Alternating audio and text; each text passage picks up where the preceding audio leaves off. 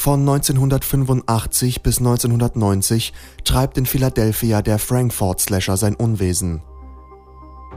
Auf brutale Art und Weise werden vermutlich neun Frauen zunächst vergewaltigt und anschließend getötet.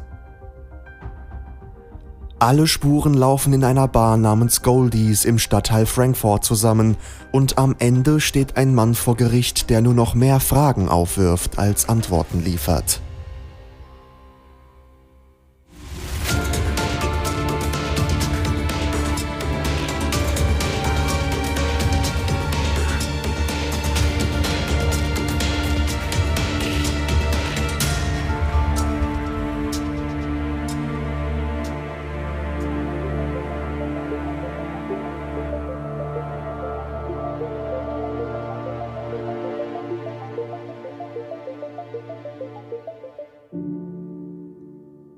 Es ist der Morgen des 26. August 1985, als Bahnarbeiter des SEPTA Güterbahnhof in Philadelphia den Leichnam der 52-jährigen Helen Patent zwischen den Reihen fein säuberlich gestapelter Eisenbahnschwellen finden. Ihr Körper ist mit Stichwunden übersät und von der Taille abwärts nackt. Zudem sind ihre Beine weit gespreizt und die Bluse über die entblößten Brüste geschoben, so dass alle äußeren Anzeichen sofort ein Sexualdelikt vermuten lassen.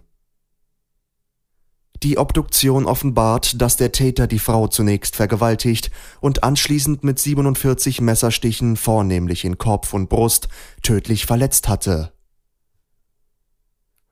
die Polizei geht davon aus, dass der Täter Patent umbrachte, weil er keine Zeugen für sein Verbrechen zurücklassen wollte. Dies deutet darauf hin, dass die 52-Jährige ihren Mörder entweder kannte oder ihn zumindest ausführlich hätte beschreiben können. Zeugen berichten, dass Peyton sich des Öfteren in umliegenden Bars und Kneipen rumgetrieben und sich auch als Gelegenheitsprostituierte verdingt hatte. Dies würde erklären, weshalb sie ihrem Mörder an diesen entlegenen Schauplatz gefolgt war. Die Polizei versucht nun die letzten Stunden der Toten zu rekonstruieren. Sie sprechen mit ihrem Ex-Mann Kermit Patent, der jedoch keine Ahnung davon haben will, wo genau sie sich in den Tagen vor ihrem Tod aufgehalten hat und behauptet, sie zuletzt am 19. August gesehen zu haben. Er berichtet, dass die beiden zwar seit geraumer Zeit geschieden waren, jedoch immer noch im selben Haus leben würden. Wohin genau sie am 19. August aufgebrochen ist, habe sie ihm schlichtweg nicht erzählt, was aber nichts Ungewöhnliches sei, da die beiden seit geraumer Zeit getrennte Wege gehen. Am 3. Januar 1986, knapp fünf Monate nach dem ersten Mord, wird die Leiche der 68-jährigen Anna Carroll im 1400er Block der Ridner Street entdeckt. Genau wie Helen Patent ist auch sie von der Taille abwärts nackt, jedoch hatte der Täter diesmal bloß sechsmal zugestochen. Die Stiche befinden sich überwiegend am Rücken und eine klaffende Wunde erstreckt sich von Brustbein bis zur Leiste. Es hat fast den Anschein, als hätte der Täter sein Opfer wie ein Tier ausnehmen wollen. Obwohl der Tatort knapp 15 Kilometer vom Fundort Helen Paytons entfernt liegt, entdecken die Ermittler einige Parallelen zum ersten Mord. Zum einen liegen bloß vier Monate zwischen den beiden Taten, zum anderen weisen beide Leichen ähnliche Tatspuren auf. Es sollte sich jedoch bald herausstellen, dass es noch ein weiteres entscheidendes Bindeglied gibt. Beide Frauen waren häufig in den Kneipen rund um die Frankfurt Avenue unterwegs gewesen und hatten unter anderem die Golden Bar, von Einheimischen meist nur Goldies genannt, besucht. Über elf Monate später, an Weihnachten 1986, fällt aufmerksamen Nachbarn die weit offenstehende Tür zur Wohnung der 64-jährigen Susan Osef in der Richmond Street auf, woraufhin sie die Polizei verständigen. Die Tat ist eine exakte Kopie des Mordes an Anna Carroll und auch Olsef hatte, obwohl ihre Wohnung rund zehn Kilometer von Frankfurt entfernt liegt, des Öfteren im Goldies verkehrt. Wenige Tage später kehrt der Mörder nach Frankfurt zurück und tötet am 8. Januar 1987 die 28-jährige Jean Durkin. Ihre mit 74 Messerstichen entstellte Leiche lässt er unter einem LKW zurück, der vor einem Restaurant parkt. Die Frau liegt in einer Blutlache, ihre Beine sind weit gespreizt und sie ist von der Hüfte abwärts nackt. Nachdem er sie vergewaltigt hatte, stach der Mörder ihr in die Brust, ins Gesäß sowie in den Rücken. Ein Zaun sowie die Seite des Lastwagens sind mit Blutspritzern übersät. Das Leben der 28-Jährigen verläuft nicht gerade unbekümmert. Nach mehreren Aufenthalten in psychiatrischen Einrichtungen landet die vierfache Mutter schließlich auf der Straße.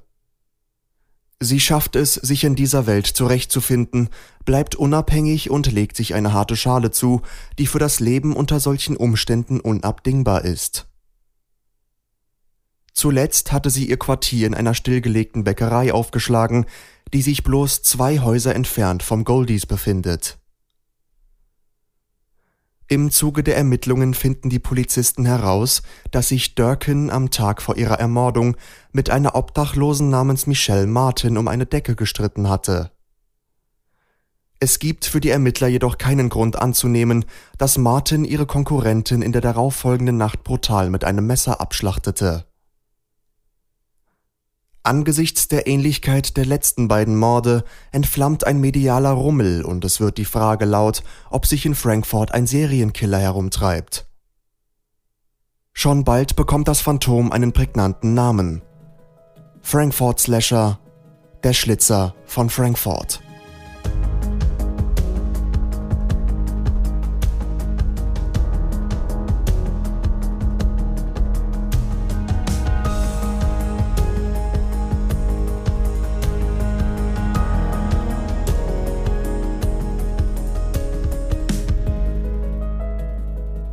Während der öffentliche Druck auf die Polizei zunehmend größer wird, geschieht am 29. Januar 1987 ein weiterer Mord, der alle Beteiligten in diesem Fall jedoch fraglos zurücklässt.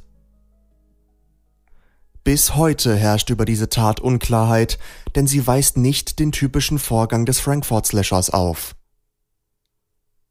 Das Opfer ist die 29-jährige Catherine M. Jones. Ihre Leiche wird hart gefroren und mit Schnee bedeckt auf einem Gehweg im Viertel Northern Liberties gefunden.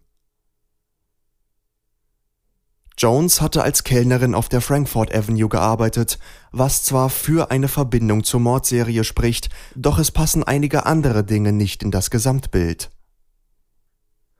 Der Mörder hatte die 29-Jährige erschlagen und erdrosselt, zudem sind ihr Kiefer sowie der Schädel gebrochen und es gibt keinerlei Anzeichen auf einen sexuellen Missbrauch. Die Nachforschung der Morduntersuchung konzentriert sich zunächst auf Befragungen im Goldies, um mögliche Zusammenhänge zwischen den bisherigen Opfern zu ermitteln Darüber hinaus suchen die Polizisten unter den männlichen Gästen nach Personen, die die Frauen gekannt hatten und eventuell als Täter in Frage kommen. Bedienungen bestätigen, dass die Opfer sich in der Vergangenheit mehrfach in dem Laden aufgehalten hatten. So soll Anna Carroll zwar als Stammgast bekannt gewesen sein, war allerdings, laut einigen Berichten, meist für sich allein, hatte ihre Drinks selbst bezahlt und war nur selten mit jemandem zusammen beobachtet worden. Susan Olseth hingegen war wenige Tage vor ihrem Tod in der Kneipe aufgefallen und soll sich mit mehreren Gästen unterhalten haben. Auch die 28-jährige Jean Durkin habe das Goldies häufig besucht. Allerdings nicht wegen der Drinks, die sie sich ohnehin nicht hätte leisten können, sondern um sich aufzuwärmen. Ein Jahr lang ermittelt die Sonderkommission in diesem Fall. Doch da es in dieser Zeit zu keinem weiteren Mordfall kommt und es sich bis dahin auch keine konkrete Spur ergeben hatte, wird die Einsatzgruppe im Januar 1988 ergebnislos aufgelöst. Einige der Ermittler hegen überdies Zweifel, ob sie es wirklich mit einer Mordserie zu tun haben. Diese Skepsis sollte im Laufe des Jahres allerdings verfliegen, denn am 10. November 1988 schlägt der Frankfurt Slasher erneut zu. Zwei Studenten finden die Leiche der 66-jährigen Margaret Fawn im Foyer eines Wohnhauses im 4900er Block in der Penn Street. Ihr Körper weist 29 Stichverletzungen auf, allerdings gibt es keinerlei Anzeichen auf eine Vergewaltigung. Zwar hatte die Tote in dem Haus gewohnt, war aber am Tag ihrer Ermordung aus der Wohnung geschmissen worden, da sie die Miete nicht bezahlen konnte. Der Tatort befindet sich bloß drei Blocks von der Stelle entfernt, an welcher Jean Durkin, dem Frankfurt Slasher, zum Opfer gefallen war. Die Ermittler durchkämmen erneut die Lokale entlang der Frankfurt Avenue und stoßen dabei auf eine Bedienung, die Vaughn am Abend vor ihrem Tod in Begleitung eines weißen Mannes in einer Bar gesehen haben will. Der Mann soll ein rundliches Gesicht gehabt und eine Brille getragen haben. Zudem habe er sein Bein nachgezogen. Die Beschreibung der Bedienung ist so präzise, dass die Polizei ein Phantombild anfertigen kann. Erfahren Sie in der nächsten Folge, wie es mit dem Phantom von Philadelphia weitergeht, präsentiert von Adam Weaver.